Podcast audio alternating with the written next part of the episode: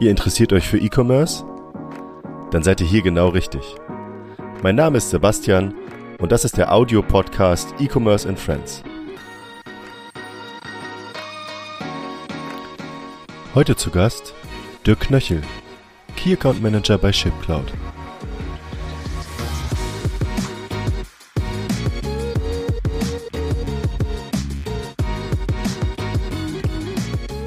Hallo und herzlich willkommen zu einer neuen Episode von E-Commerce and Friends. Heute habe ich Dirk zu Gast, Dirk von ShipCloud. Und wir werden uns mit dem Thema Nachhaltigkeit äh, gerade im Versandbereich auseinandersetzen. Hallo Dirk. Hallo Sebastian. Schön, dass du da bist. Du kannst gerne kurz so zwei, drei Sätze zu dir sagen, zu dir persönlich und natürlich auch gerne zu deinen Lebensstationen, Arbeitsstationen. Ja, gerne. Also mein Name ist Dirk Knöchel. Ähm, ich bin Key Account Manager bei ShipCloud. Äh, bin jetzt im Oktober sechs Jahre dann äh, bei ShipCloud. Ähm, wenn man halt sieht, dass ShipCloud eine sehr, sehr junge Firma ist, bin ich da im Grunde genommen so ähm, einer der Rentner, hatte ich schon fast gesagt. Es ist schon sehr lange halt dabei. Ja, ich selber bin 43, komme ursprünglich eigentlich so aus dem Bankenbereich, also habe äh, eine, eine, eine Banklehre mal gemacht äh, und äh, bin dann in die Telekommunikationsbranche relativ lange abgetaucht und äh, über ziemlich viele Umwege mit Auslandsaufenthalt und so weiter äh, bin ich dann ähm, im E-Commerce gelandet. Also ich war im Ausland für einen ähm, äh, Shopmanager sozusagen, einen Online-Shopmanager ähm, für eine dänische Firma, die halt in Deutschland einen Shop aufgemacht hatte. Und ähm, ja, danach bin ich dann ähm, zu ShipCloud gekommen. Das heißt, äh, Telekommunikation zu ShipCloud ist ja auch schon ein bisschen eine Runde, die man da gemacht hat. Definitiv, ja, klar. Ähm, also war, war das gewollt oder war das eher Zufall? Das war absolut Zufall halt ähm, am, am Ende des Tages halt. Also ich, wie gesagt, ich habe halt so die goldenen Mobilfunkzeiten irgendwie mitgemacht, äh, äh, wo halt, äh, sage ich mal, äh, ja der eine oder andere dann äh, von diesen Anbietern auch schon wieder verschwunden war vom Markt. Ähm, da gibt's ja, gab's ja eine, eine extreme Marktbereinigung und das war ja auch so einer der Gründe, warum ich dann irgendwann gesagt habe, okay, das hat jetzt für mich hier im Vertrieb, also ich habe der Geschäftskundenvertrieb gemacht, ähm, nicht dauerhaft irgendwie Sinn. Nach zehn Jahren, wo man das gemacht hat, war so ein bisschen auch so die Luft raus. Ne? Man, man, also ich habe immer so diese Einstellung, ich mache einen Job, solange der Spaß macht. Ähm, weil er halt ein wichtiger Teil des Lebens ist. Ne? Also Arbeit ist ja doch ein Großteil des Lebens irgendwie. Und ähm, da probiere ich dann halt immer zu sagen, okay, passt das noch zu mir? Und damals war es dann halt irgendwie so, ich habe dann ein Jobangebot im Ausland halt gehabt und habe das dann irgendwie äh, gleich gesagt, ja, okay, das mache ich. und ähm, ja, und dann war ich halt ein bisschen im Ausland und ähm, bin dann ähm, wieder nach einer gewissen Zeit auch zurück nach Deutschland gekommen. Da war auch so ein bisschen Heimweh dann irgendwie auch dabei. Ähm, und ähm, ja, meine Frau, ähm, bin, bin verheiratet, äh, habe eine kleine Tochter auch jetzt ähm, und meine Frau, die ist Dänen, ähm, hat sich dann so hat sich dann so ergeben und die der gefällt halt in Deutschland auch gut und hat gesagt, ja komm, dann äh, ziehen wir mal zurück nach Deutschland. Immer so ein bisschen genau. abhängig von der persönlichen Lebenssituation. Und klar, das, was du zuerst gesagt hast, mit ähm, der Job muss schon Spaß machen, das ist, sehe ich vollkommen genauso. Ich glaube, wenn der Job keinen Spaß mehr macht, dann macht man es auch nicht mehr anständig. so sieht's aus, ja. Ist genau, halt auch, auch so, kein, ja. keine der Seiten gut, genau. Ähm, Vielleicht können wir zu dem Thema ShipCloud jetzt noch mal so ein bisschen was erzählen. Was ist denn ShipCloud überhaupt für die, diejenigen ZuhörerInnen, die jetzt gar nicht Bescheid wissen, worüber wir hier reden? Ähm, vielleicht kannst du da auch noch ein bisschen was erzählen. Ja, also ähm, ShipCloud ist ein, ein Shipping Service Provider und wir sind im Grunde genommen eine, eine Softwarelösung, kann man es nennen, ja. Ähm, wobei es halt keine klassische Software in dem Sinne gibt. Also es ist nicht so, ich lade mir irgendeine Software runter und dann geht's irgendwie hier los, ähm, sondern es ist halt so, ähm, wir sind eine Schnittstelle, äh, die über eine API angesprochen werden kann und wir sind halt in technisch gesehen halt in mittlerweile über 130 unterschiedliche E-Commerce-Systeme integriert. Das sind halt entweder Shop-Systeme, Middleware ähm, oder halt äh, auch teilweise über ein Plugin äh, in ERP und Warenwirtschaftssystem, also was ich äh, SAP zum Beispiel oder ähm, halt auch bei Bilby, logischerweise. Ähm, und ähm, über diese Wege kann man dann halt ähm, einen Shipping Service Provider benutzen. Da gibt es ja auch andere, das kann man ja auch mal ganz offen sagen. Es gibt auch, auch, auch andere Lösungen, äh, die in diese Richtung gehen. Ähm, aber es ist halt ein großer Vorteil eines Shipping Service Provider, wie beim Payment Provider eigentlich. Also beim Payment Provider habe ich halt einen Anbieter, der alle meine Zahlungen abwickelt. Und beim Shipping Service Provider ist es halt so, ein Shipping Service Provider hat halt verschiedene Carrier an seiner Schnittstelle angeschlossen. Und ähm, dann kann ich über eine Schnittstelle in einem einheitlichen Prozess, der im Grunde genommen immer gleich ist, verschiedene Versanddienstleister ähm, bedienen und ich müsste mir jetzt nicht irgendwie mühselig halt ähm, äh, wenn ich jetzt einen eigenen Shop zum Beispiel programmiere, äh, mir da jetzt irgendwie selber eine DHL-Schnittstelle oder irgendwie, was weiß ich, noch DPD oder was auch immer äh, anprogrammieren. Das heißt, der Vorteil ist einfach eine Zeitersparnis und das ist einfach besser handelbar, es ist convenient ähm, und äh, preislich vielleicht sogar auch interessant für jemanden, der sagt, okay, ich will jetzt nicht mit jedem einzelnen Anbieter einen Vertrag machen, ähm, Konditionen aushandeln etc. Genau, das ist ja also die, die eine Seite, wie man das sehen kann. Also es hat mit Sicherheit den, den großen Vorteil halt, ähm, dass ich auch meinen Kunden eine breitere Auswahl halt anbieten kann. Also auch Thema Payment halt. Ich sage halt auch mal so, wenn ich mir so Online-Shops angucke, wundere ich mich manchmal halt auch, weil dann irgendwie stehen da irgendwie 14 unterschiedliche Zahlarten, äh, ja, und Versand äh, mit einem. Also dann ist es halt irgendwie äh, eine DHL zum Beispiel, mit der man da nur beliefert wird.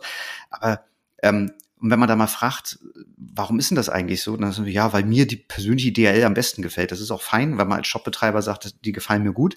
Aber man muss sich auch mal überlegen, so ein Shop macht man nicht nur für sich, sondern meistens für die Kunden. Und es kann ja durchaus geben, und das ist tatsächlich auch äh, in verschiedenen Studien halt bewiesen, ähm, dass jeder halt eine andere Präferenz hat. Also ich kann, äh, kann da so selber, ich habe auch mal in Berlin eine Zeit lang gelebt, äh, schön Altbau, vierter Stock, ohne Fahrstuhl, in meiner Jugend, ja, so, und ähm, da war es immer super, wenn, wenn dann halt irgendwie ich von meiner Firma damals äh, Warenlieferung gekriegt habe. Das war diese Mobilfunkzeiten. Da gab es so richtig schöne tolle Prospekte, die haben auch richtig was gewogen. Und äh, wenn dann da irgendwie das 15 Kilo Paket ankam, äh, dann hat der von der von von dem einen, äh, ich will jetzt keinen Namen nennen, aber von von dem einen Versanddienstleister, hat sich mal einfach gemacht, weil bei mir um die Ecke war ein Kiosk. Der hat immer gesagt, ich war nie da und hat halt immer schön in diesem Kiosk sozusagen meine Pakete abgegeben und hat mir eine Karte reingeworfen und gesagt, hier, du warst gar nicht da, dabei war ich da. Also, so, und der von einem anderen Versanddienstleister, der war halt ein bisschen motivierter, der hat das als Sport gesehen, der ist gerne in den vierten Stock hochgelaufen und äh, hat mir das Paket persönlich übergeben. Und wenn ich es mir damals hätte aussuchen können tatsächlich ähm, und ich diesen Versanddienstleister hätte wählen können, äh, dann hätte ich mich immer für den entschieden, der mir das hochträgt, weil ich selber auch keinen Bock hatte, irgendwie vierten Stock äh, 15 Kilo hochzuschleppen. Und deswegen ist das eine der Möglichkeiten. Also du machst deinen Shop ein bisschen dadurch interessanter, weil du halt dem Kunden die Wahl gibst, genau wie bei beim Payment. Ne? Also äh, dass du nicht nur, sage ich jetzt mal, mit PayPal äh, bezahlen kannst, sondern du kannst halt einfach im Checkout dann halt auch sagen, hey, ich nehme den einen oder ich nehme den anderen. Und das ist der eine Vorteil. Und natürlich auch Versandarten. Ne? Also es gibt ja auch so auch ein schönes Beispiel, ähm, Blumen, ja, Leute, die Blumen verschicken. Äh, da gibt es also Leute, denen fällt immer am 13. ein, dass am 14., also am 13. Februar ein, dass am 14. Valentinstag ist. Und ähm, dann bräuchte man schon einen Versanddienstleister, der am 14. auch noch zustellt oder einen, einen Shop, der diese, diese, diese Möglichkeit halt anbietet. Und wenn ich jetzt zum Beispiel in meinem Shop keinen Expressversand anbiete, dann habe ich dieses Kundenklientel für den 13. Februar auf jeden Fall nicht, weil die möchten ja, dass am 14. Februar die Blumen zugestellt werden. Und das geht nur mit einem Express-Versanddienstleister. Ne? Und so hat man halt diesen Vorteil halt, also man, man kann mit dem Shipping Service Provider verschiedene Versandarten und verschiedene Versanddienstleister anbieten aus einer Schnittstelle. Ähm, vielleicht kannst du noch ein bisschen was zu, zu ShipCloud an sich erzählen. Äh, wann ist ShipCloud gegründet worden? 2013 im, im Mai, also wir haben ja schon wieder Geburtstag, fällt mir gerade auf, ist ja auch schon wieder Mai, genau. Ja, ähm, so, so schnell geht's. Ja, also Chiplout wurde im Mai 2013 von Stefan Heumann und Klaus Fallbusch gegründet ähm, und eigentlich wieder so aus, äh, wie soll ich sagen, aus dem eigenen Schmerz heraus ist halt äh, im, im Grunde genommen die, äh, Chipcloud entstanden. Also vielleicht äh, ganz kurze Geschichte dazu. Also Stefan und Klaus ähm, haben damals eine Webagentur gehabt, ähm, die halt im Kundenauftrag Shops halt programmiert hat. Und als gute Agentur hat man natürlich selber auch noch einen Shop laufen, um Sachen auch mal auszutesten. Ähm, und das haben die halt auch gehabt. Also die haben damals äh, Uhren haben die verschickt. So, ich will jetzt nicht sagen günstiger aus China, das äh, war es jetzt nicht unbedingt, aber äh, es waren halt so schöne Uhren, die jetzt keine Marke hatten, aber vielleicht einer Marke geähnelt haben, so wie ich jetzt okay, mal formulieren. Ja. ja? Ähm, und, äh, und die haben halt in ihrem äh, Checkout-Prozess halt immer so versandt und ähm, dann haben die halt immer geguckt, ähm, okay, ähm, das war halt wirklich so Bestellung nicht nur aus Deutschland, sondern halt schon auch aus dem europäischen Ausland. Und dann haben die halt immer selber geguckt, wie können wir das günstig machen. Und dann haben sie halt festgestellt, okay, Deutschland machen wir hier mit, mit DHL zum Beispiel und äh, Ausland machen wir mit UPS und DPD. Und ähm, dann war es halt immer ein ziemlicher Pain, weil man dann diese Bestelldaten mit Copy-Paste in die jeweilige Web-Oberfläche von den Versanddienstleistern eintragen musste. Und dann haben wir gesagt, das kann doch nicht sein, das muss doch irgendwie eine, eine bessere Lösung dafür geben. Und äh, so ist die Idee zu ShipCloud halt eigentlich entstanden, dass man sagt, hey, ähm, da muss es doch irgendeine Lösung geben, dass ich im Grunde genommen auf mit einer Art und Weise sozusagen verschiedene Versanddienstleister bedienen kann, ohne dieses Copy-Paste immer machen zu müssen oder ohne, dass ich mir dreimal irgendwie eine, eine API-Schnittstelle irgendwie integrieren muss. Ähm, ja, und so ist die Idee zu ShipCloud entstanden, eigentlich aus reiner Bequemlichkeit, weil Klaus gesagt hat, ich habe keine Lust hier irgendwie immer Copy-Paste zu machen und eine Stunde meines Lebens zu verschwenden. So, so entstehen die, die, die meisten guten Ideen, wenn man ein Problem hat, was man lösen möchte und sagt, es ist zu zeitaufwendig und ich will es irgendwie schöner, eleganter, äh, charmanter gestalten. So sieht's aus, genau, wie, richtig. Wie, wie ist das? War das am Anfang schwierig, mit so Versanddienstleistern überhaupt erstmal ins Gespräch zu kommen, ob das geht? Oder waren die dafür offen? Ähm, ich glaube, das kommt auch mal, also ich war ja so ganz am Anfang noch nicht dabei. Ähm, ich weiß aber schon so aus Erzählungen, dass es nicht so ganz einfach war, weil ähm, gerade halt unser Marktführer, der ja bekanntlich äh, gelb und rot ist, ähm, das der tickt in gewissen Arten, finde ich persönlich immer noch so ein bisschen wie so eine Behörde. Ja, also das ist jetzt nicht unbedingt äh, ein hippes Start-up, mit dem man so mal locker reden kann gibt es auch Ausnahmen, auch bei den, bei den Mitarbeitern dort natürlich, äh, die auch mittlerweile gesagt haben, hey, wir haben das erkannt. Äh, Sie haben sich schon stark modernisiert mittlerweile, das stimmt. Genau, richtig. So. Aber also in der Zeit war es halt tatsächlich noch so. Ähm, und ich glaube halt, ähm, das war auch so die Phase, ähm, wo es ja mehrere Startups äh, gab, die in diese Richtung unterwegs waren, wo viele Versanddienstleister das sehr skeptisch gesehen haben, sagen, ja, okay, das ist jetzt hier so ein Trend, das verschwindet auch wieder. Hat sich jetzt zum Glück nicht bewahrheitet. Aber ähm, ich glaube schon, dass die ersten Jahre da relativ anstrengend war und, und ähm, um da, sage ich mal, als seriös wahrgenommen zu werden, ähm, war teilweise, glaube ich, schon recht anstrengend, ja. Aber es gab durchaus halt auch welche, äh, die halt auch, also Versanddienstleister, die das unterstützt haben natürlich, ne? Also die auch da gesagt, hey, das finden wir ja cool. Ähm, ist ja auch eine Möglichkeit, ne? Also Kunden, an Kunden ranzukommen, die jetzt vielleicht nicht direkt da an den Versanddienstleister rantreten würden. Ganz genau. Also in, in den Anfängen war es ja auch, glaube ich, nur so, also da wurden halt so die, die ersten zwei, drei Carrier angebunden, irgendwie DHL, DPD, UPS, das war so der, der, der Start halt ähm, von, von ShipCloud. Und ähm, das wurde ja im Laufe der Jahre halt auch immer mehr. Wie viele habt ihr mittlerweile äh, im, im gesamten Netzwerk, nenne ich es jetzt mal? Ja, da, das muss ich gerade selber nochmal überlegen, weil das, das ändert sich in Anführungsstrichen auch, äh, ich will nicht sagen täglich, das ist jetzt falsch gesagt. Ähm, wir sind jetzt Ach, eine grobe Zahl reicht, glaube ich. genau, also wir sind jetzt bei 13, 13 Carrier, die halt äh, für den deutschen Markt relevant sind. Ähm, wir haben aber durchaus auch noch äh, so ein paar Exoten halt mit dran ähm, wie zum Beispiel, also Exoten ist jetzt auch übertrieben, aber ähm, also österreichische Post zum Beispiel, Schweizer Post äh, haben wir mit äh, verfügbar.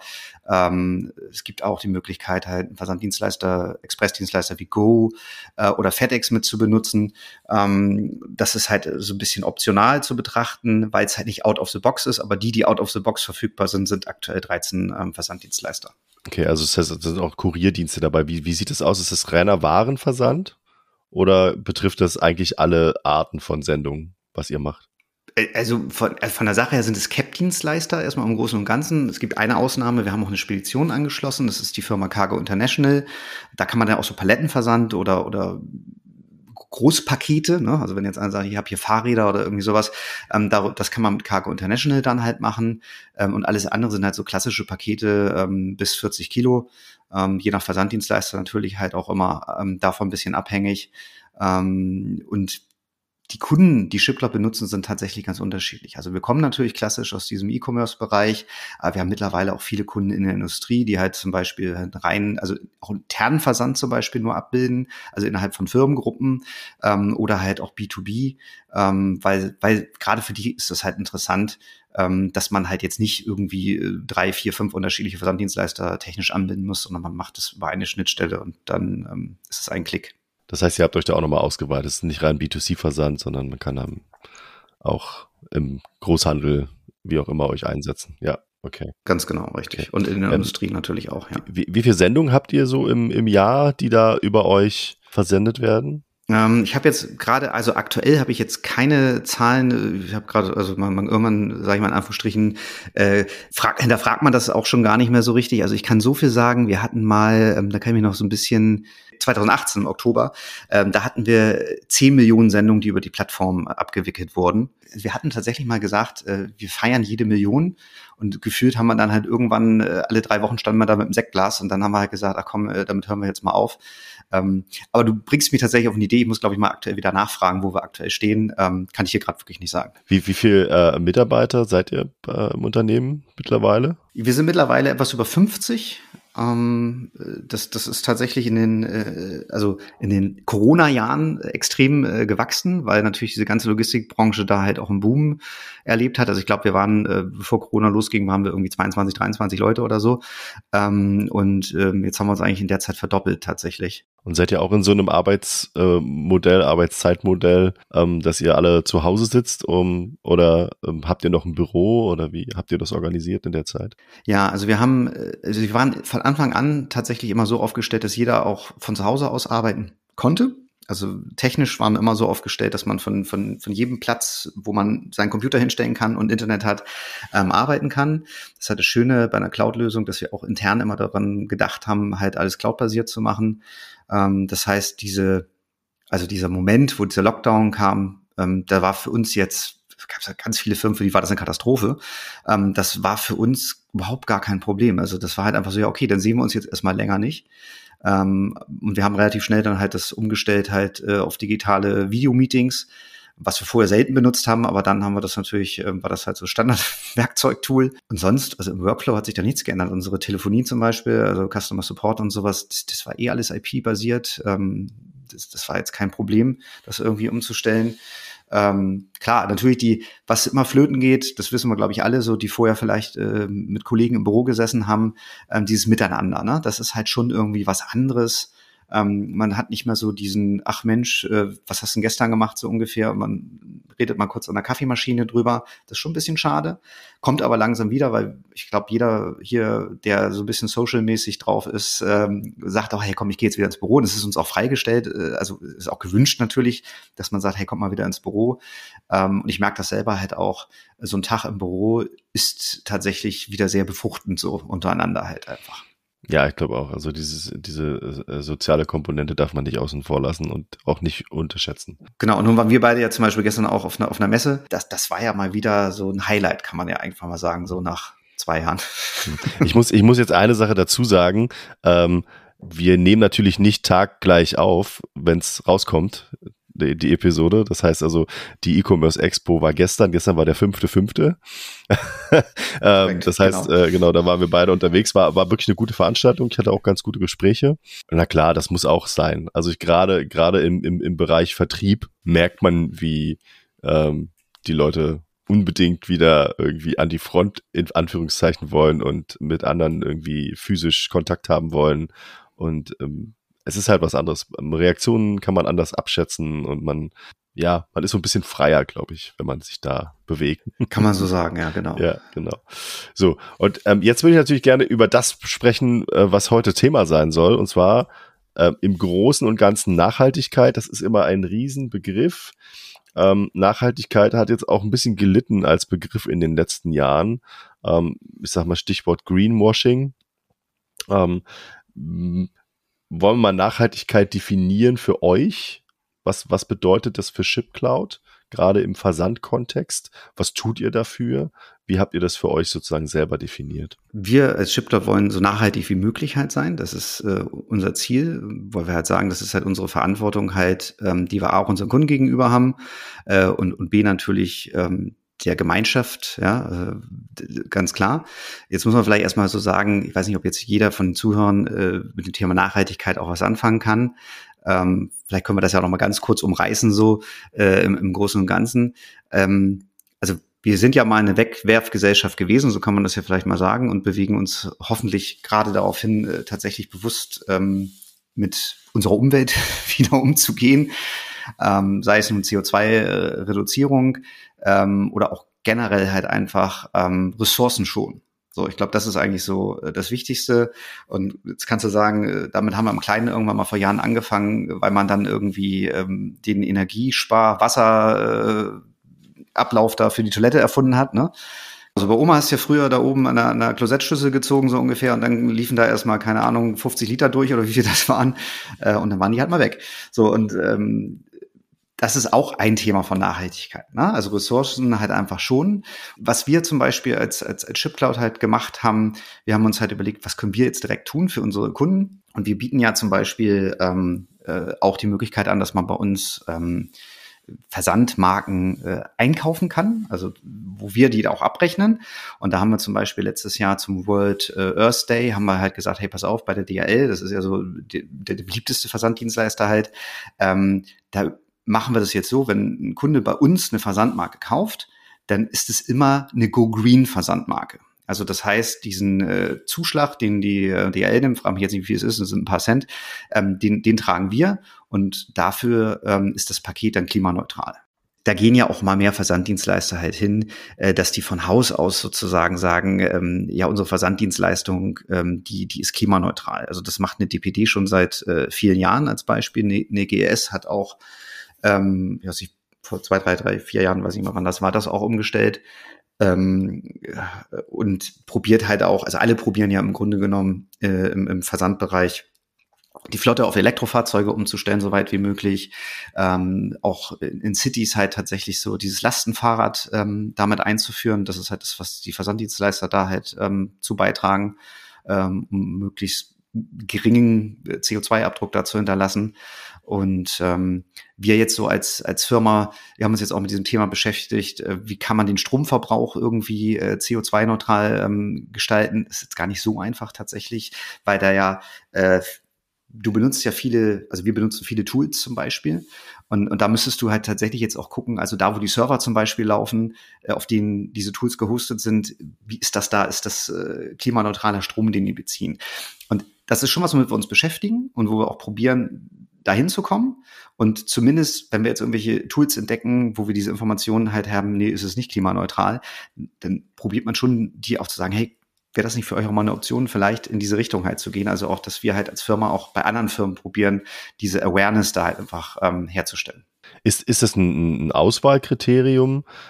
Also mal unabhängig von den Versanddienstleistern, die ihr da jetzt schon eingebunden habt in das Netzwerk, ähm, die dort auswählbar sind, da gibt's ja einige Ansätze ähm, bei, bei allen ähm, in irgendeiner Weise, zum Beispiel die eigenen Versandzentren, ja, über Ökostrom, über selbst äh, erzeugten Solarstrom, über ähm, alle möglichen anderen Themen. Dann, du hast schon gesagt, Elektroautoflotte, aber dafür muss ja auch irgendwo der Strom herkommen. Ähm, aber den, den, den CO2-Fußabdruck sozusagen so weit zu reduzieren, dass man eben nicht mehr so viel Strom zum Beispiel von woanders einkaufen muss, sondern eben äh, so autark wie möglich ähm, Strom produziert, ähm, Verpackungsmaterialien ähm, entsprechend produzieren lässt. Ist das, ist das was, wo ihr als Auswahlkriterium, wenn ihr neue Partner, neue Versanddienstleister andockt, ähm, schon irgendwie als, als, als Liste habt und sagt, okay, wenn du jetzt das eigentlich gar nicht machst, und wir wissen eigentlich, die müssen es mittlerweile alle machen, weil sonst bist du dabei und musst CO2-Zertifikate handeln etc. pp. Das kostet halt alles viel Geld. Deswegen ist ja der Ansporn bei den ähm, Dienstleistern ähm, gerade im Versandbereich sehr, sehr groß, sich da ein bisschen ähm, unabhängig zu machen. Äh, aber wie, wie, wie sind da so eure, eure Ansätze? Also, dass ihr selber das versucht über ein Rechenzentrum, wo eure Lösung drauf läuft, das machen wir auch, ähm, dass das also mit Ökostrom läuft und ähm, entsprechend eine, eine geringe, geringe CO2-Bilanz hat zum Schluss. Ähm, Gibt es da noch was und, und, und, und habt ihr euch da sozusagen ein Konzept ausgedacht? Nee, also wir haben jetzt tatsächlich jetzt für das Thema Carrier-Integration und so haben wir jetzt kein richtiges Konzept, weil es ist halt letztendlich ist es ja so ein bisschen, äh, ja, let the customer choose. Also und unsere Kunden sind ja dann die, die halt die Carrier halt benutzen. Und ähm, es ist schon so, dass wir halt bei der, bei dem, bei dem Anschluss von neuen Carrier ähm, das ist ja schon so ein bisschen so eine Wishliste dann halt. Also wir hören da schon auf unsere Kunden. Äh, wenn jetzt irgendwie 500 sagen, wir brauchen Carrier XY, dann gucken wir schon mal, dass wir den auch integrieren. Ähm, da ist jetzt nicht unbedingt das Kriterium, dass wir dann sagen würden, ja, okay, der ist jetzt aber nicht klimaneutral, das machen wir nicht. ähm, da, ja, also man muss ja mal gucken, für wen man halt ein Produkt natürlich am Ende auch macht. Ähm, ich, ich glaube, wichtiger Punkt, was, was du aber jetzt auch gesagt hast, ist zum Thema Verpackung halt auch einfach ähm, da, da sind ja eher so auch unsere Zuhörer, glaube ich, dann wieder ähm, dran, da auch mit drauf zu achten, so ein bisschen, ähm, dass man nachhaltig ähm, da was anbietet. Und dann meine ich jetzt nicht unbedingt, das habe ich halt auch schon gesehen, das ist vielleicht dann auch, also es gibt tatsächlich gerade so kleinere E-Commerce-Shops, die dann halt irgendwie ähm, irgendwelche Amazon-Kartons recyceln. Das habe ich tatsächlich schon gesehen. Ähm, ja, das kann man machen. ähm, ist aber aus anderen Gründen vielleicht gar nicht so unbedingt sinnvoll. Ähm, ist jetzt nur so, so eine Randnotiz an der Stelle, weil es ist halt einfach so, so ein Amazon-Versandkarton entspricht eigentlich gar nicht den Voraussetzungen, was ein normaler Carrier als Karton zulässt. Das ist halt so eine Besonderheit, weil Amazon halt mittlerweile selber äh, in den meisten Fällen zustellt. Das ist halt sehr, sehr dünner Karton. Und ähm, wer, wer halt sowas recycelt für einen normalen Versand und das dann halt mit einem normalen Carrier verschickt, der riskiert halt schon, dass äh, die Verpackung nicht ausreichend ist. Also das, das nur so am Rande. Ähm, aber ist das nicht eine Frage, wo man selber dann als, als, als, als Carrier vielleicht auch ein bisschen drüber nachdenken sollte, ob die Richtlinien, die man da vorgibt, unabhängig von Versicherungsthemen, also ich weiß ja, worauf das hinausläuft, ne? Ja. Ähm, von Versicherungsthemen, ähm, ob man da nicht vielleicht dann sagt, okay, das müssten wir auch mal anpassen, weil wenn sich jemand schon Gedanken macht als Händler, ähm, als, als, als Brand oder wie auch immer geartet und eben sagt, ich möchte eben nicht für jeden Versender, weil ich das mit zu, zu meinen Kunden zum Beispiel auch so kommuniziere. Ich sage zu den Kunden, äh, ich, ich nutze immer eine recycelte Verpackung. Mhm. Und, und, vielleicht ist es eben auch ein USP und vielleicht ist es auch ein, ein, ein, eine entscheidend für die Kaufentscheidung von, von den Kundinnen, ähm, dass eben das Verpackungsmaterial und die, die, das, was zum Ausfüllen genutzt wird, etc., ähm, eben schon mal benutzt wurde und eben nicht nach dem ersten Mal weggeschmissen wird, verbrannt wird oder was auch immer. Ähm, klar, das wäre eine Grundsatzdiskussion jetzt, aber ich glaube auch, dass ja. man darüber mal nachdenken könnte, unabhängig von, naja, wenn da jetzt was kaputt geht und runterfällt, hm, ist das doof, wenn das, wenn, da, wenn das Verpackungsmaterial zu dünn ist, das kann ich nachvollziehen. Aber es gibt halt auch genug Versanddienstleister, ich möchte jetzt auch keine Namen nennen, wo ich relativ genau weiß, dass also schon, schon bei der Abholung vom Händler wenn da eine Abholvereinbarung äh, existiert, mit der Ware nicht unbedingt sonderlich gut umgegangen wird. Das heißt, sie wird dann erstmal, keine Ahnung, drei Meter auf den LKW geschmissen. Äh, und das steht sogar in den Richtlinien von dem Dienstleister drin, dass das okay ist. Dass das Paket Richtig. eine also, Fallhöhe von X aushalten muss. Äh, wo ich mir denke, okay, da sind aber dann zerbrechliche Sachen drin und so gut kann das keiner verpacken, dass es eben immer aushält, was das, was dann der Versanddienstleister damit macht. Das ist auch wieder eine Grundsatzdiskussion. Aber ich glaube, man muss sich da mal tief in die Augen schauen beim Thema Nachhaltigkeit und überlegen, was ist uns wichtiger? Ressourcen, ja. Bäume, Wälder, CO2-Bilanz oder das äh, bei dem, dass ich mal dem Kunden irgendwie 100 Euro zahlen muss, weil da was kaputt gegangen ist. Also das ist tatsächlich so, so fast schon so ein Henne-Ei-Ding wieder, ähm, weil äh, das Thema ist halt echt, echt schwierig. So, ähm, also vielleicht, was du gerade sagst zu diesem Thema, äh, habe ich eine ganz lustige Anek äh, Anekdote. Äh, wie wir haben, ich kenne ähm, einen Kunde von mir, die verschicken so Tasting-Sets ähm, und die haben äh, auch aus Hamburg und ähm, die ich glaube, die kenne ich die Tastillery oder? Tastillery, ganz genau. Ja, genau. Und, haben wir auch schon mal ein Tasting gemacht, war gut gut. Ah, ja. sehr gut. Ja, ja, genau. Haben wir auch schon gemacht als Firma. So als äh, gerade in der Corona-Zeit haben wir das gemacht. Zusammen tatsächlich mit äh, moderiert ja. von Distillery auch. War ein sehr, sehr schönes Event.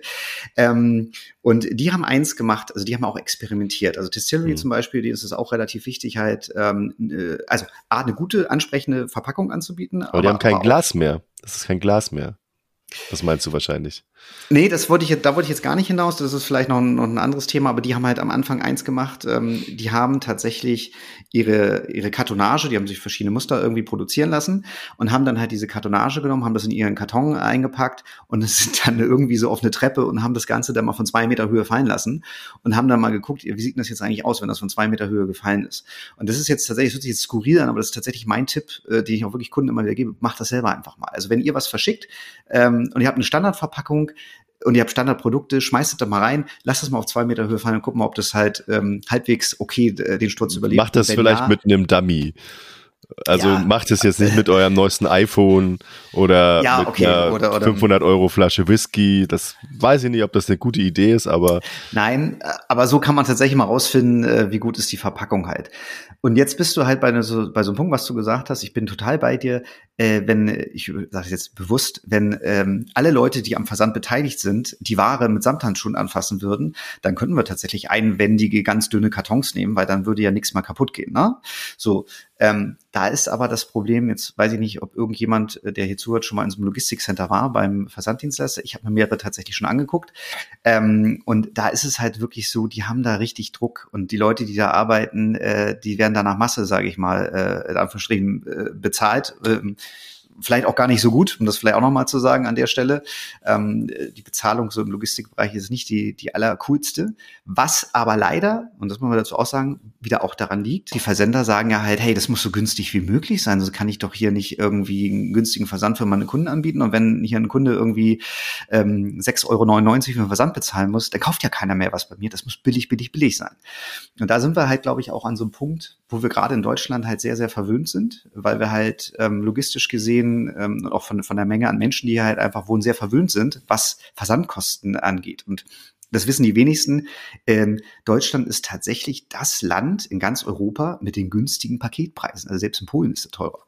So und ähm, das hat halt historisch ist das so gewachsen und ähm, das macht's so ein bisschen schwierig, glaube ich, auch da auch wieder diese Qualität, beschweren sich auch viele, die halt sagen, äh, hier irgendwie, die Pakete werden nicht zugestellt, die Pakete kommen ramponiert an, ähm, mein Zusteller, der spricht kein Deutsch, ne? Das sind ja alles so Themen, das höre ich immer wieder von, von irgendwelchen Reklamationstickets, äh, die wir hier auch zum Beispiel im Support haben, ähm, wo ich mir so denke, naja, okay, klar, ähm, aber es ist jetzt auch nicht so, glaube ich, dass hier alle Leute sagen, hey, Paketzusteller ist ein total geiler Job, habe ich voll Bock drauf, ist gut bezahlt, ähm, äh, äh gutes Ansehen. Stressig. Ja, ist nicht stressig. Ähm, also wenn man mal so bei Jugendlichen fragen würde, hey, was ist denn dein Traumjob, wird wahrscheinlich jetzt keiner sagen Paketzusteller. So und, und, und das das ist halt, genau, das ist halt die Frage. Aber da, da kommt dann wieder auch eine neue Frage auf. Also ich möchte jetzt nicht, dass wir uns da so ein bisschen in diesem Bereich verrennen, aber du sagtest gerade, wir haben in Deutschland sehr, sehr günstige Versandpreise, ja. Paketkosten für das pro Paket sozusagen pro in der Paket, mhm, Kalkulation. Genau.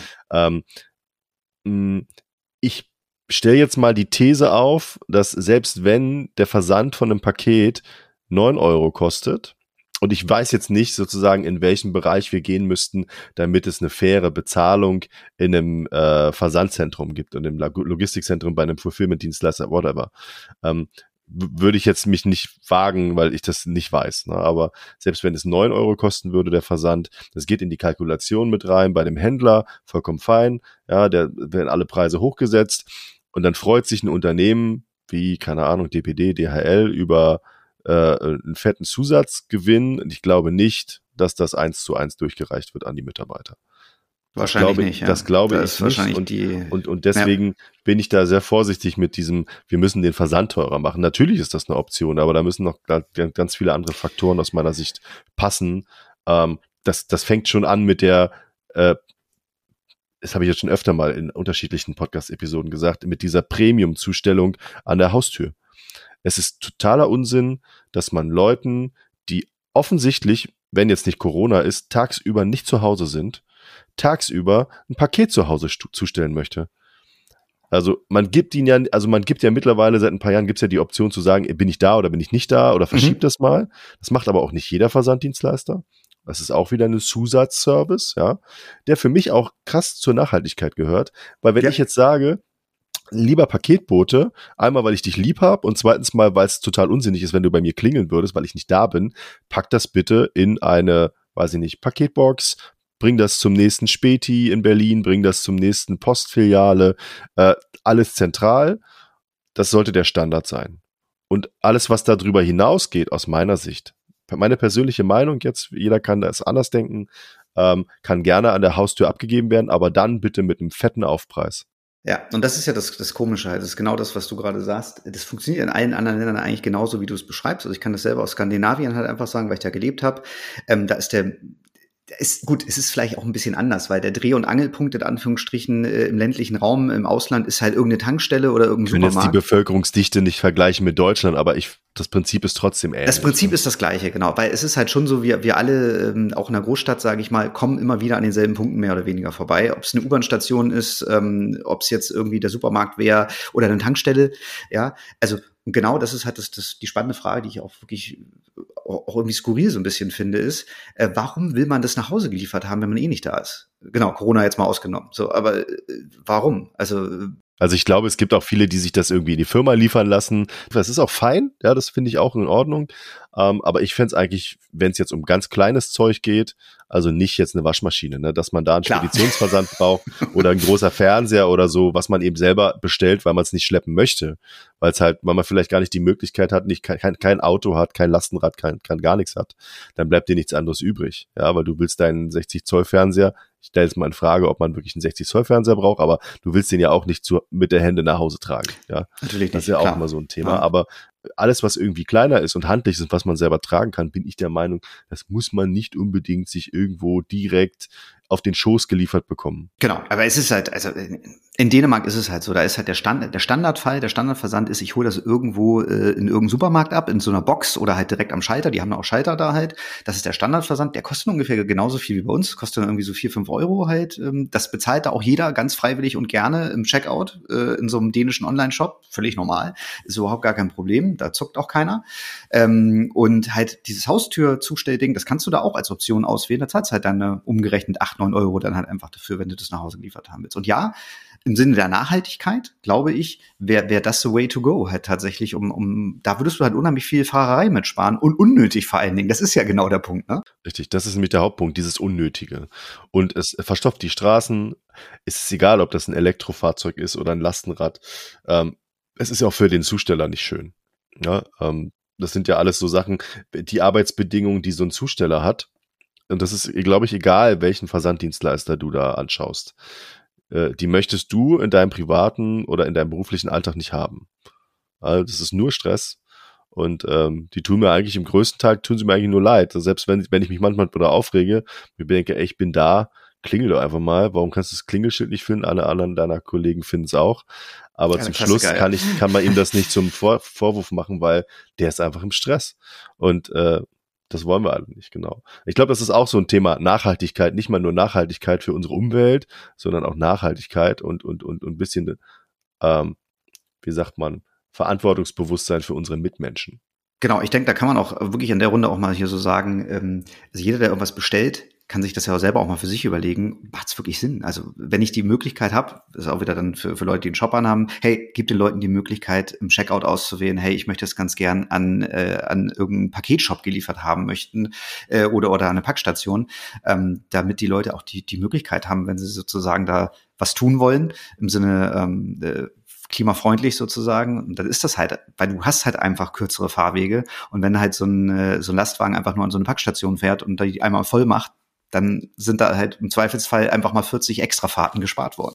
Das kann man sich mal hochrechnen, was es so an, an CO2-Ausstoß reduzieren würde. Das ist relativ einfach. Ja, also ich glaube, da können wir ordentlich was einsparen. Definitiv, genau. Aber das liegt an uns allen letztendlich. Ne? Also wir alle sind Konsumenten und äh, da liegt es dann halt auch uns, ähm, A, wenn solche Möglichkeiten angeboten werden oder sich die auch einzufordern vom, vom Händler vielleicht und zu sagen, hey, wieso hast du in deinem Checkout nicht die Möglichkeit, dass ich hier irgendwie an, an, an, an Shop liefern lassen kann?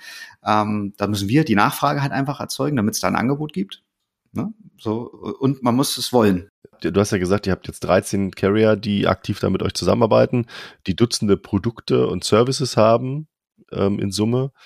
Wie viele von den 13 ähm, reduzieren aktiv ihren CO2-Ausstoß oder ihren CO2-Fußabdruck? Es sind vier definitiv, die halt sozusagen diese Klimaneutralität halt ähm, ganz offiziell sozusagen anbieten und wo, oder wo man das halt, wenn man bei denen einen, äh, einen Vertrag hat, beziehungsweise Versandlabel erstellt, sowieso mit dabei hat. Es gibt halt, äh, ich weiß jetzt nicht, wie das, ähm, wenn du jetzt sagst, äh, so, so ein Fahrradkurierdienst oder so, da haben wir jetzt nicht dran, also da haben wir hier keine angeschlossen, der ist natürlich von Haus aus wahrscheinlich schon mal deutlich klimaneutraler unabhängig von der Produktion des Fahrrads und meistens haben die ja jetzt Akkus, das muss man mal ein bisschen rausrechnen, ja, das ist was, was die Leute immer vergessen, aber ja, beim Fahren schon mal klimaneutral. Genau, also bei vielen ist, glaube ich, dieses Thema, dieses Bewusstsein ähm, auch noch gar nicht so richtig angekommen.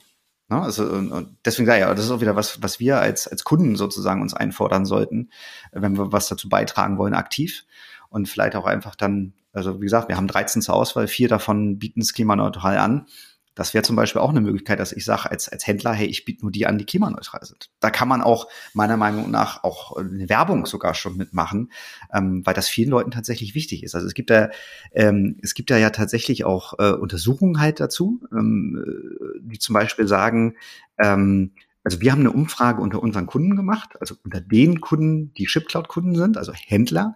Und da haben 70 Prozent tatsächlich angegeben, dass ihnen Nachhaltigkeit wichtig ist. In jeglicher Art jetzt erstmal. Das hat jetzt nicht unbedingt nur mit dem Versand was zu tun, sondern halt auch mit dem Thema Verpackung natürlich dann halt. Ähm, und da kann man ja als Versender auch eine Menge halt machen. Also wir haben ja ähm, ne, zum Beispiel Hinrich von ein Stück Land, ähm, die, der macht das, also die verschicken Frischfleisch, muss ich kurz mal erzählen, also die, die verschicken Frischfleisch einmal die Woche mit einem Expressdienstleister, mit der Firma Go machen die das zum Beispiel und ähm, die haben sich Gedanken darüber gemacht, äh, wie kann ich meine Verpackung so, so klimaneutral wie möglich halt machen. Und die machen das halt im Grunde genommen mit Pappe, die auch recycelt ist. Und ähm, du könntest jetzt sagen, Fleisch, das bietet sich die Styroporbox an, böse, ne, natürlich nicht, sondern die haben als Dämmstoff dann halt sozusagen, also die haben so Trockeneis, machen die rein und machen als Dämmstoff Stroh. Da gibt's einen Lieferanten für, der halt so gepresstes Stroh halt anbietet. Und das zusammen macht bei denen halt wirklich eine richtig schöne, stabile Verpackung aus, ähm, die auch alles kühl hält innerhalb von 48 Stunden, gar keine Frage, überhaupt gar kein Problem. Und ähm, was die zusätzlich ja noch anbieten, ist, die nehmen die Verpackung auch zurück und haben dann so eine Bonusregelung. Ich bin mir jetzt nicht ganz sicher, wie viel du zurückschicken musst. Äh, keine Ahnung, wenn du drei, dreimal deine Verpackung zurückgeschickt hast, kriegst du einmal gratis Versand. Ähm, das ist halt auch eine schöne Sache. Ähm, klar ist es jetzt so eine Styropor, also Styropor, sag ich schon, so, so eine Heubox in Anführungsstrichen. Ähm, die ist jetzt auch relativ, relativ groß. Ähm, ist jetzt vielleicht wenn du dann wieder ein großes Paket machst und die drei zurückschickst, ist jetzt vielleicht auch nicht unbedingt so das Allerbeste. Aber er hatte mir auch erzählt, glaube ich, dass es eher so auch Kunden sind, die bei denen so mal vorbeifahren und dann die wieder abgeben. Ähm, aber das ist halt auch was, was man natürlich als Versender anbieten äh, bieten kann. Und du hattest es ja gerade vorhin auch nochmal so generell das Thema Verpackung, was mir gerade so einfällt. Da gab es ja auch äh, so Projekte. Also eins, was mir noch so im Hinterkopf ist, ist das Thema Living Packets. Ich weiß nicht, ob dir das, äh, ob du das kennst. Nee, das sagt mir jetzt gerade nicht. Vielleicht, wenn du es definierst oder mir erklärst, was du meinst, vielleicht habe ich es dann schon mal gehört. Genau, also Living Packets ist auch ein Startup ähm, und die haben halt im Grunde genommen so Versandboxen, ähm, die halt auch, ähm, ich weiß gar nicht vom Material her, auf, aus was das genau nachhaltig genau produziert aus aus nachhaltig produziert, ja, okay. genau. Ja, sowas kenne ich als Abo-Modell sogar. Genau, aber die haben eins gemacht, die haben dann halt ein Display sozusagen eingearbeitet, äh, ein, so ein TFT-Display und auf diesem Display erscheint dann die Versandmarke digital. So, und, und, und das heißt, ähm, du kannst diese Box halt immer wieder verwenden. Das ist, das ist relativ weit halt gedacht. Also mal jetzt, wenn jeder Versender das benutzen würde, kann er ja das auch wieder recyceln, in Anführungsstrichen. Und auch jede Privatperson. Dürfte ja theoretisch ne? heutzutage funktionieren, weil ja meistens digitale, eine digitale Form dieser Daten einfach überall da ist, muss ja sein könntest ja auch sagen, es gibt irgendeine App, womit du das dann halt, also die gibt es wahrscheinlich nicht jetzt statt heute, aber in der Theorie, ne, also wenn sich das durchsetzen würde, könntest du halt sagen, mit der App äh, generiere ich jetzt das Versandlabel sozusagen, das erscheint in, in diesem Display dann halt. So, das ist tatsächlich ein spannendes Konzept, ja, hat sich äh, bis heute noch nicht so richtig durchgesetzt, ähm, ist ein deutsch-französisches Startup äh, gewesen und diese, ich glaube 2020 äh, sind die da mit äh, auf den Markt gekommen. Aber ich finde es ein spannendes Konzept und vielleicht waren die auch einfach fünf, zehn Jahre zu früh mit der Idee. Ähm, ist ja manchmal oft so, eine, viele, viele Startups hatten ja mal schon mal eine gute Idee, die dann vor seiner Zeit gut war und sich später als sehr gut rausgestellt hat, aber da gab es das Startup dann nicht mehr. Ich finde, ein schönes Beispiel dafür ist zum Beispiel ähm, äh, digitale Kassenbons. Ne? Ja, das ist ja auch Fall. eigentlich ja. so, so ein Ding. Also wenn wir mal überlegen, wie viel, viel da mal weggeschmissen wurde in der Vergangenheit, ne? Also kein Mensch hat, also klar, wenn du jetzt irgendwie das bei diesem 60 Zoll Fernseher bleiben, wenn du den halt im Fachhandel gekauft hast, hast du natürlich die Quittung schon aufbewahrt, gar keine Frage, weil es doch mal was mit innerhalb der Garantiezeit ist. Aber wenn du normal einkaufen gehst, äh, keine Ahnung, dein Wocheneinkauf, dann hast du hier so einen mega langen Zettel irgendwie gehabt, der war dann halt irgendwie so, keine Ahnung, 40 Zentimeter lang. Ähm, das ist aber auch ein bisschen hausgemacht, ne? Also äh, äh, dadurch, dass wir dieses ganze Thema TSE jetzt haben, ähm, der Händler ist ja gezwungen, im stationären Handel so ein, ein Riesenbon mit so einem Code unten drauf und alles gesichert, verschlüsselt äh, entsprechend auszugeben. Gut, man könnte sowas auch digital abbilden. Ich glaube, es gibt ja einige Unternehmen, die machen das ganz clever, auch in ihrer Kundenbindung, wenn sie dann entsprechende Apps genau, ähm, das, rausgeben ähm, und dann kannst du deinen Bon da sehen und im Grunde bist du dann der gläserne Mensch. Also das funktioniert schon. Das gibt's schon. Ähm, aber zum Schluss ist das, glaube ich, nicht unser größtes Problem. Klar, dieses ganze Thermopapier ist jetzt nicht unbedingt gut. Ähm, das wollen wir auch eigentlich nicht mehr haben, aber es, es gibt, gibt ja auch schon Ansätze, das sozusagen auf anderem Papier zu machen. Gibt, haben jetzt auch schon einige Unternehmen. Wird ja auch schon umgesetzt, genau. Genau. Ja. Ähm, dass das besser funktioniert und nach, nachhaltiger ist es ist halt so, so eine ganzheitliche Strategie, die man da fahren muss, glaube ich. Ähm, äh, du hast ja vorhin von diesem ähm, äh, Versender, von dem Händler erzählt, der Fleisch versendet. Mhm. Muss das irgendwie, also es muss ja irgendwie zertifiziert werden auch. Ne? Wenn du Lebensmittel versendest ähm, und du sagtest dann, okay, da ist Stroh drumherum und dann Trockeneis und ähm, muss sowas in irgendeiner Weise einer Norm entsprechen? Ja, gibt es da eine ISO-Norm für? Was, was, was kann, oder kann der, kann jeder Händler sich einfach was ausdenken und sagen, ich mache das jetzt so, versende das jetzt so? Weil das wäre ja super einfach. Ja, das ist ja wieder so dieses, da kommt es immer ganz drauf an, wem du halt verschickst. Also da hat ja wieder jeder Versanddienstleister so seine eigenen Regelungen. Also grundsätzlich kann man aber schon mal sagen, eigentlich bei allen äh, gleich ähm, ist äh, keine Lebensmittel. Das ist tatsächlich so in den meisten äh, Beförderungsbedingungen in AGBs äh, steht halt irgendwie drin, äh, nee, äh, bitte keine Leb oder verderblichen Lebensmittel, muss man vielleicht korrekterweise nochmal sagen, was ein Stück weit auch logisch ist. Ne? Also du ähm, ich spinne jetzt rum, also wenn jetzt hier einer irgendwie Frischfleisch äh, verschickt und ähm, aus irgendwelchen Gründen ähm, das nicht deklariert und dann lass mal irgendwie aus irgendwelchen Gründen, äh, keine Ahnung, der LKW, der das geladen hat, äh, der hat eine Panne, der muss dann irgendwie zwei Tage an der Ecke irgendwo stehen und dann stinkt's da schön äh, und dann musst du das alles entsorgen und die Reinigung dann noch bezahlen als äh, Versender sozusagen. Ähm, deswegen ist es tatsächlich so, dass bei den meisten Versendern musst du das halt vertraglich vereinbaren. Also du musst halt wirklich äh, sagen, ja, das ist, ist erlaubt. Ähm, also bei einer DPD zum Beispiel gibt's halt extra extra Vertrag dafür, das dieses DPT Fresh, das ist sogar ein extra Service, ähm, wo dann halt ganz klar vertraglich auch, geein, äh, auch, auch, auch drin steht, also A, dass die wissen, was ist drin, ähm, und ähm, dann halt auch wird halt natürlich auch vorgeschrieben, was für Verpackungsstandards sozusagen da eingehalten werden müssen. Ne? Und Thema Trockeneis ist ja schon wieder, jetzt kommen wir in das Richtung Gefahrgut tatsächlich, äh, in geringen Mengen zumindest. Auch das muss man dann vereinbaren. Aber jetzt in dem Beispiel, was ich jetzt genannt habe, ist es halt so, äh, da, da machst du ja einen Vertrag mit Go in dem Fall und du sagst halt, hey, ich verschicke das so und so und die, die hinterlegen das bei sich im System und wissen, was du da verschickst und das ist dann vertraglich auch so geregelt, dass du das genau das halt auch darfst. Ne? Aber das ist natürlich jetzt so von Haus aus, äh, da machen sich viele auch immer gar keine Gedanken äh, drüber. Ähm, das ist ja nicht nur das Thema Trockeneis, sondern es fängt halt auch bei diesen Sachen an, äh, Lithium-Ionen-Akku, äh, irgendwelche Spraydosen, das ist alles irgendwie schon Gefahrgut. Und was ich interessant fand, was auch Gefahrgut ist, äh, kleine Anekdote an, an der Stelle, hat jetzt auch wieder eigentlich mit dem Thema nichts zu tun, aber ähm, hochgefährliches Gefahrgut sind Tischtennisbälle. Weil die, die, wenn die in Feuer geraten, äh, dann knallt's richtig. Also ähm, äh, und die darfst du tatsächlich auch nicht so ganz normal undeklariert äh, bei den meisten Versanddienstleistern verschicken.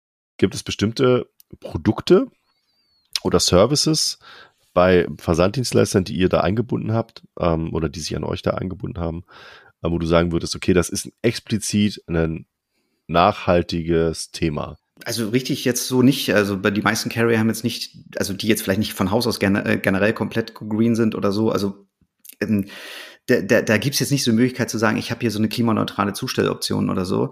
Aber ich glaube, was man tatsächlich äh, gar nicht so auf dem Schirm hat, ist so dieses Thema Retouren tatsächlich. Also wir haben ja jetzt viel über Versenden und äh, über Verpackung gesprochen. Und äh, das hat ja noch einen dritten Aspekt, das ist dieses Thema Retouren halt generell. Also klar, dass da ja auch immer irgendwie Verpackungskram anfällt, das ist das eine. Ähm, das andere ist dann aber tatsächlich, und das ist halt auch, äh, ich will nicht sagen erschreckend, aber es ist halt so, äh, wenn du bei irgendeinem Fashion-Bereich bestellst, du kriegst immer so ein Retourenlabel mit dabei, weil schon davon ausgegangen wird, äh, dass du auf jeden Fall irgendwas zurückschicken wirst. Und das kann man sich, glaube ich, tatsächlich ähm, smart äh, sparen. Das ist dann halt keine spezielle Lösung, die es jetzt irgendwie vom, also ja doch indirekt von dem einen oder anderen Carrier auch gibt. Und zwar ist dieses Thema QR-Code dann halt. Ne? Also ähm, das ist was, wo ich ganz klar auch zu auffordere, halt so auch aus Verbrauchersicht, ähm, dass du halt äh, im Grunde immer guckst, dass du eigentlich diesen QR-Code eher benutzt, ähm, weil halt dieser Ausdruck, der in so einem Laden gemacht wird äh, und ein Paketshop, äh, egal jetzt, ob das eine DHL ist oder ob das eine Hermes ist, die sind alle viel, viel kleiner eigentlich die, als so ein klassisches Retourenlabel. Also du sparst da tatsächlich halt an, an der Stelle Papier. Das ist auch im Sinne der Nachhaltigkeit. Das hat ja schon einen praktischen Aspekt für die meisten Kunden. Ne? Also da ist es ja tatsächlich weniger ein nachhaltiges Thema als mehr, die haben gar keinen Drucker mehr. Also ich habe zum Beispiel gar keinen Drucker mehr. Ich versuche vollkommen papierlos eigentlich ähm, meinen Arbeitsalltag oder auch, auch privat irgendwie ähm, ähm, zu gestalten, weil es einfach keinen Sinn macht, irgendwas auszudrucken. Also heute, ich habe zwar einen Drucker, aber der ist eingemottet, ja. Ähm, es, es bringt einfach nichts. Ist das ein praktisches Thema, wenn du mit deinem Handy, jeder hat Smartphone, äh, zum, zum ähm, Paketdienst gehst und sagt hier, scan mal ein Genau, also das ist ja auch, das ist eine Lösung, die wir halt anbieten. Also wir bieten so ein Multi-Carrier-Retourenportal halt auch an. Ähm, das heißt, du könntest dann halt sagen, ich konfiguriere mir jetzt als Chipcloud-Kunde mal so ein Multi-Carrier-Retourenportal und dann sagst du halt, du, wenn der Kunde hier, es ist ja auch so ein Thema, so ein bisschen auf jeden Fall auch mit Nachhaltigkeit, äh, generell das Thema Retoure, weil ähm, wenn du jetzt grundsätzlich sagst, ja, ich gebe meinem Kunden nur die Möglichkeit, als Beispiel mit der DL zu retournieren und du wohnst jetzt irgendwie auf dem Dorf, dann fängst du auch wieder an und sagst, ja, okay, jetzt muss ich ins Nachbardorf fahren, das sind 3,5 Kilometer, um da an, äh, an diese DHL-Agentur irgendwie ranzukommen aber du hast bei dir im Dorf als Beispiel einen Getränkemarkt äh, und der könnte der nimmt nur Hermes oder nimmt Hermes an. Der nimmt genau. nur Hermes und dann stehst du da mit deinem DHL-Paket. Genau. Und deswegen ist das halt so ein, so ein Service, den wir halt anbieten. Es gibt ein Multi-Carrier-Retourenportal, was du als als Versender sozusagen aufsetzen kannst und du kannst auch definieren, äh, für welche Carrier darf eine Retourenmarke angezeugt, also klassische Retourenmarke äh, erzeugt werden. Oder du kannst halt auch sagen, das kannst du als Auswahloption auch machen, lass den Kunden wieder entscheiden, will ich ein klassisches Retourenlabel erzeugen oder soll es dieser QR-Code sein? Äh, und das ist tatsächlich ein Mehrwert, den wir als Chipcloud halt anbieten können, ähm, dass du das komplett digital für mehrere Carrier mit einem einheitlichen Portal machen kannst. Vielleicht die letzte Frage zum Thema ähm, ähm Nachhaltigkeit allgemein. Ihr selber, ihr habt ja ein Büro. Wir haben ja ganz am Anfang drüber gesprochen. Wie ist es bei euch? Also ist das euer Gebäude? Habt ihr euch irgendwo eingemietet? Ähm, ähm, wisst ihr, was für Strom ihr da nutzt? Und äh, habt ihr Bepflanzungen? Macht ihr da selber irgendwas sozusagen? Also unabhängig von den, von den Versanddienstleistern, die ihr da habt. Und ich glaube, du hattest mir vorhin auch von der Aktion was erzählt, wo ihr mal äh, dabei wart. Genau, richtig. Also wir, wir selber sitzen im, im äh, Digital Hub Logistik in Hamburg. Das ist halt von der, von der Stadt sozusagen gefördert. Ähm, Büroraum, äh, wo auch viele Startups halt äh, drin sitzen und ähm, ich, wie gesagt, ich kenne mich jetzt nicht mit diesen vertraglichen Dingen da an der Stelle aus, aber ich weiß, dass der Hub, also als, als Vermieter sozusagen, auch immer so probiert, dieses Thema Nachhaltigkeit äh, halt entsprechend auch zu pushen. Also deswegen bin ich der Meinung zumindest, dass wir strommäßig zum Beispiel, was wir ja da auch äh, über die sozusagen mit beziehen, dass wir da sehr, sehr höchstwahrscheinlich auch klimaneutral sozusagen unterwegs sind, ohne es jetzt hundertprozentig zu wissen. Ähm, weil die haben mit uns sozusagen letztes Jahr, da gab es halt diese Logistikinitiative Hamburg, äh, zusammen mit dem äh, Digital Hub Logistik Hamburg, äh, da gab es die Möglichkeit, so eine Klimapartnerschaft zu machen. Und das heißt, ähm, wir wurden damit eingeladen, äh, gegen eine Unkostenbeteiligung natürlich, was wir gerne als Spende auch gemacht haben, ähm, äh, in Hamburg im Wald ähm, neue Bäume zu pflanzen. Da waren auch ganz, ganz viele andere Firmen, das waren relativ große Veranstaltungen auch und äh, dieser, es war nicht nur ein Pflanztag, ich glaube, es gab vier Pflanztage, ähm, wo dann halt, weiß gar nicht, wie viele Leute waren, 100, 120 Leute oder so, ähm, die wurden dann in unterschiedliche Gruppen aufgeteilt und dann bist du halt mit Setzlingen da losgezogen und hast halt tatsächlich ähm, an, an Stellen, wo halt es, es ist ja so, es ist ja, glaube ich, in Deutschland ganz normal jetzt, dass man immer probiert, mehr diesen Mischwald sozusagen aufzubauen, äh, um das wieder ins Gleichgewicht zu bringen. Und ähm, das haben die da halt auch gemacht. Also da, wo Bäume halt vom Sturm irgendwie umgefallen sind, haben die halt sozusagen äh, die Bäume so ein bisschen weggemacht. Äh, und da werden jetzt einfach so wieder so ein ganz natürlicher Mischlaub, äh, Mischlaubwald ähm, äh, angepflanzt sozusagen. Und da waren wir halt einen Nachmittag mit dabei. Und das war halt wirklich auch so als Teambuilding-Maßnahme total super. Und äh, ich glaube, wenn das dieses Jahr wieder angeboten wird, dann machen wir da bestimmt auch nochmal mit. Ich wollte gerade fragen, also ich finde, es ist in doppelter Hinsicht interessant. Teambuilding-Maßnahme auf jeden Fall cool und eben das, was für den, für den, für den Forster getan wird. Ähm, ich ich finde es ganz, ich finde es ganz speziell. Also vielleicht, wenn, wenn, wenn das jemand weiß von den ZuhörerInnen oder vielleicht weißt du es ja oder jemand aus dem Team, ob diese Aktion nächstes Jahr wieder stattfindet. Ich promote die gerne hier im Podcast. Ähm, gerne. Also wenn ihr da, wenn ihr dabei sein wollt, äh, Digital Hub äh, Logistik genau, also, äh, Hamburg. Genau, es ist, naja, es ist Ham, Ham, also hamburg-logistik.net, das sind die Veranstalter tatsächlich, die das machen. Und ich sehe auch gerade bei denen auf der Webseite, die nächste Veranstaltung ist tatsächlich für November äh, diesen Jahres geplant. Also es wird äh, da eine Wiederholung geben und ich kann da wirklich jeden äh, nur zu mit äh, animieren, da mitzumachen. Das ist halt wirklich eine, eine super Aktion. Gibt auch ein bisschen was zu trinken. Äh, danach dann halt nach getaner Arbeit. Ähm, Genau, und äh, man, man trifft ja auch andere Leute, also man trifft da ja auch andere Firmen, das ist tatsächlich auch so ein äh, ganz nettes Event, ja. Vielleicht eben auch, was das Thema Connecten untereinander angeht.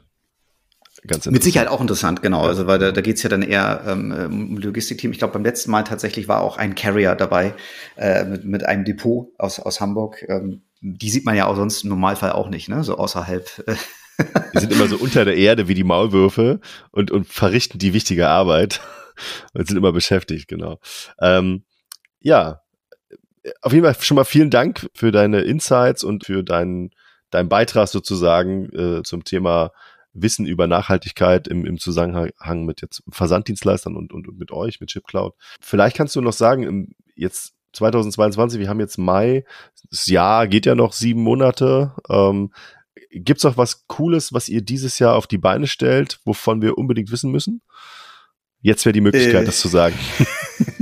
Ja, also, also wir, wir sind ja immer dabei, halt neue Carrier sozusagen zu integrieren und äh, anzuschließen. Und da kann ich halt nur sagen, also wir, wir sind dabei, auch weitere europäische Carrier anzuschließen, ähm, weil ähm, es geht ja in Richtung ich sag mal, EU-Internationalisierung. Also die meisten äh, Händler wollen nicht nur in Deutschland verkaufen, sondern auch in, äh, ins EU-Ausland. Das heißt, wir werden da auch weitere Carrier halt anbinden. Ähm, das zielt natürlich dann schon in die Richtung ab, dass man halt irgendwie in einem anderen Land noch ein Warehouse hat und dann mit einem lokalen Carrier halt äh, von, von dort halt äh, versendet. Ähm, das ist mit Sicherheit ähm, ja ein Fokusthema halt gerade bei uns. Ähm, und ansonsten müssen wir halt einfach gucken. Es gibt wirklich viele, viele gute Ideen, auch die halt äh, unsere, unsere Kunden halt äh, gebracht haben. Also ich will jetzt nicht sagen, das kommt dieses Jahr, aber es gibt halt so, äh, so, so Ideen, mit denen wir uns beschäftigen. Thema Adressvalidierung zum Beispiel, ein ganz heißes Thema, hat ja auch wieder was mit Nachhaltigkeit tatsächlich zu tun. Ähm, und da probieren wir halt gerade so uns zu überlegen, äh, wie kann man da eine technische Lösung für schaffen, dass tatsächlich Adressen, die ein Kunde übermittelt, nochmal validiert werden können, bevor man die auf so ein Versandlabel draufdruckt. Äh, und im schlimmsten Fall, dass es gar nicht zustellbar ist, weil der hat irgendeinen Tippfehler gemacht äh, oder sich vertan. Das ist dieses Autofill-Thema. Das ist tatsächlich mir auch schon passiert, ähm, wo du dich mal verschrieben hast und aus irgendwelchen Gründen ist es im Autofill-Speicher gelandet äh, und du machst so, ja, hier Straße und dann wird automatisch eine Straße genommen und dann steht da irgendeine Grütze und dann bestellst du. Das ist mir tatsächlich auch schon passiert. Und äh, so entstehen diese Geschichten halt einfach. Oder auch ganz klassische Zahlendreher in der Postleitzahl. Das gibt's halt auch, dass Leute in der Bestellmaske einfach ihre Postleitzahl verdrehen. Ähm, und da überlegen wir uns halt auch perspektivisch, dass wir da vielleicht sowas wie so eine Adress Validation Engine vielleicht irgendwann mal ähm, zur Verfügung stellen können über eine API, was jeder benutzen kann. Ja, ein heißes Eisen.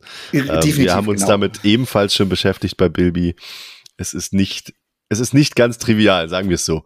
Man muss fairerweise auch sagen, wenn sowas kommt, ist das mit Sicherheit im ersten Step auch nur was für national, weil für Ausland, da gibt's ja so so viele andere Sachen noch zu beachten. Ähm, das kann man eigentlich gar nicht in der Komplexität irgendwie äh, abfassen.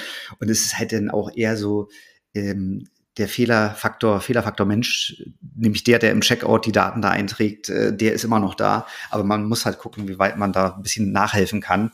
Und das ist mit Sicherheit eines der Themen, mit denen wir uns äh, in den nächsten Monaten beschäftigen werden. Mit Sicherheit nichts, was dieses Jahr irgendwie final wird oder so. Aber das ist sowas, äh, ja, was wir als Problem und, erkannt haben und was auch die Kunden immer wieder an uns herantragen. Und da wollen wir halt gucken, dass wir vielleicht dafür perspektivisch eine Lösung äh, finden.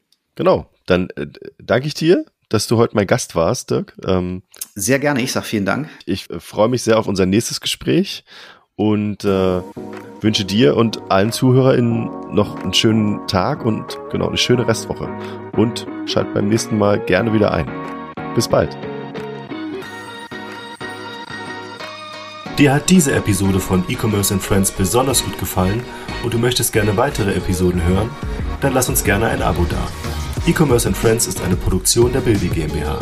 Weitere Informationen zu Bilby und Bilby-Funktionen findest du auf www.bilby.io oder auf unseren Social-Media-Präsenzen auf Instagram, LinkedIn, Facebook oder YouTube.